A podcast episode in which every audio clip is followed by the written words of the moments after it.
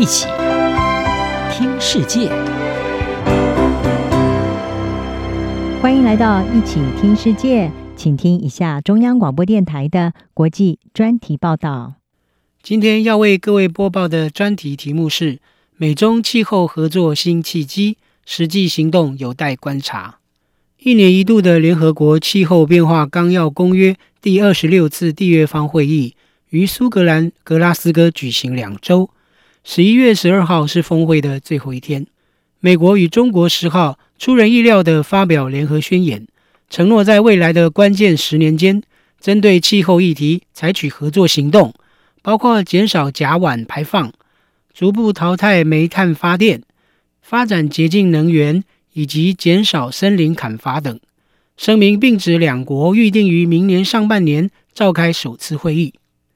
面对全球暖化问题，国际社会早已期待全球最大的两个污染国中国和美国发挥带头作用，并且认为美中联手是解决大部分气候问题的重要关键。尽管美中的气候行动联合声明对格拉斯哥会谈的最终影响尚不确定。但绿色和平中国全球政策顾问李硕认为，美中的气候行动声明显示，双方有政治意愿将气候变迁的议题与其他紧张关系来源分开处理。李硕说，他可预防最坏的情况发生，也就是美中会在气候行动上脱钩处理。欧洲联盟气候政策主席提孟斯也表示，美中的声明让人心生希望。在人类面临的最大挑战上找到共同基础。此外，美中两国之前在气候问题仍存有歧见，此时宣布将共同对抗气候变迁，凸显两国愿意在人权、贸易和南海主权等争议抽离出来，在气候问题上展开合作。半岛电视台在联合国气候峰会十一月十二号进入最后一天议程时，引述欧巴马时期的白宫气候顾问波德斯塔，指美中的联合声明将使两国不再剑拔弩张，并找到在气候问题上进行技术合作的途径。波德斯塔说：“我们现在至少在朝着正确的方向前进。”英文《中国日报》引述中国地质学家与政治人物丁仲礼指出，美中的声明强调以开发国家与发展国家。加强合作应对气候变迁的重要性。不过，他指出，中美两国领导人都对气候变迁合作发表积极评价，但是未来两国的合作善意能否保持，仍是对美国政界人士的一项考验。美国前总统川普在任时退出巴黎气候协定，对全球共抗气候问题掀起波澜。丁仲礼认为，这点至少表明。美国两大政党在气候问题上还未达成共识。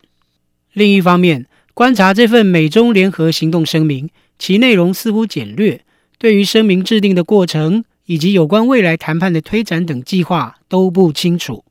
并缺乏两国达成对抗气候问题的最后期限，这些都被视为声明的弱点。对此，世界自然基金会气候和能源项目全球总监。普尔加比达尔认为，如果美中两国真的想避免灾难性影响，就必须支持强化国家政策、计划和行动，使巴黎协定设定的摄氏一点五度目标保持在触手可及的范围内。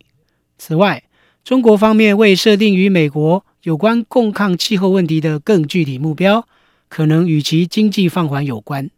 能源与洁净空气研究中心。首席分析师米伟指出，经济前景的不确定性使得中国领导层不愿承诺未来十年的具体排放途径或是设定上限。然而，美中的联合行动声明虽然存在内容上的弱点，但瑕不掩瑜，两国的举措至少已为全球共同对抗气候问题吹响号角，凸显气候变迁带来的灾难严峻，人类奋起对抗。已刻不容缓。欧洲智库 E3G 的高级政策顾问曾楚曦认为，联合行动声明让美中两国可以专注于实际谈判，并为达成更具野心的成果预留足够的空间。因此，在美中两国于明年展开气候问题的谈判与合作后，才能验证两国的声明是否能转化为实际行动。正如美国行动援助政策与活动主管布兰登伍所说：“美中共抗气候问题的关键是在采取实际行动。”以上专题是由张子清撰稿播报，谢谢各位的收听。